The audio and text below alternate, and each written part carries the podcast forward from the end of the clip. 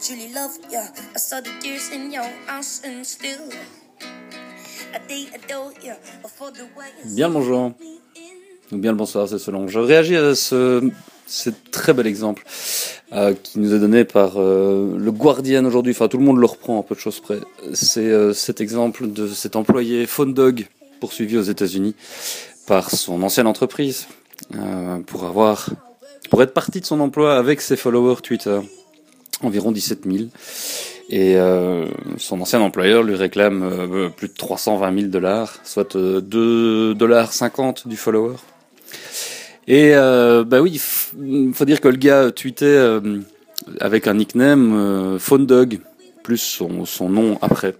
Et je pense que alors après on verra ce que la jurisprudence américaine qui n'est pas avare de surprises et de trucs un peu bizarres sur les bords euh, capable de nous sortir mais à titre perso je considère que c'est un un bel exemple de de la schizophrénie qu'il faut essayer d'éviter quand on est euh, présent sur Twitter et c'est cette fameuse euh, euh, bah c'est le fait de soit de se faire deux comptes, soit de se faire un compte avec le nom de son, son employeur.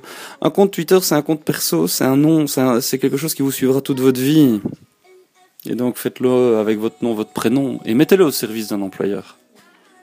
Mettez, euh, mettez votre réseautage au service de votre job.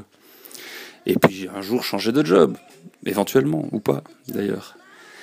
C'est tout l'intérêt pour l'employeur de comprendre qu'il doit rendre puissant ses utilisateurs et à commencer par euh, ses employés. Mais ça, c'est un switch de mentalité.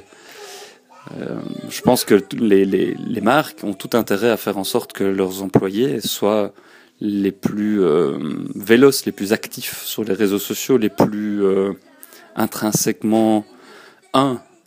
Et c'est pour ça que je parle de schizophrénie à éviter. Permettez à vos employés d'être d'être eux-mêmes et si vous les rendez heureux, de facto, ça, ça rejaillira sur la marque, ça rejaillira, re- rejaillira sur la qualité du boulot qu'ils vont pouvoir faire et donc sur votre chiffre d'affaires. Voilà.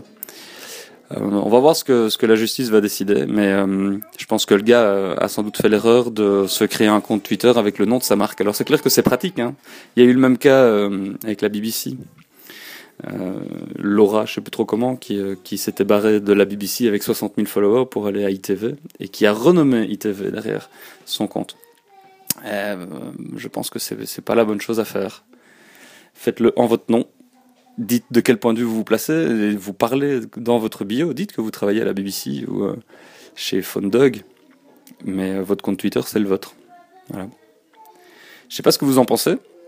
N'hésitez pas. La musique qui était derrière, c'était euh, euh, C'est la souffle. I truly love ya. Bonne journée à tous. Ciao.